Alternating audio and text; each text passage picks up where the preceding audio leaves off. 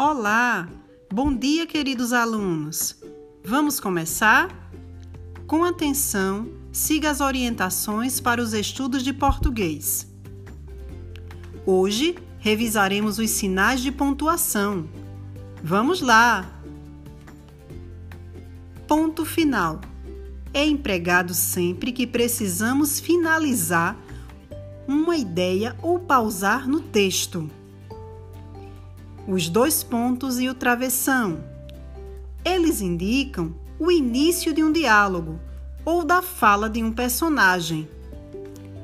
Vírgula pode ser usada para enumerações, chamamentos ou explicações ou detalhes sobre algo dito. Exclamação indica surpresa, espanto ou encantamento.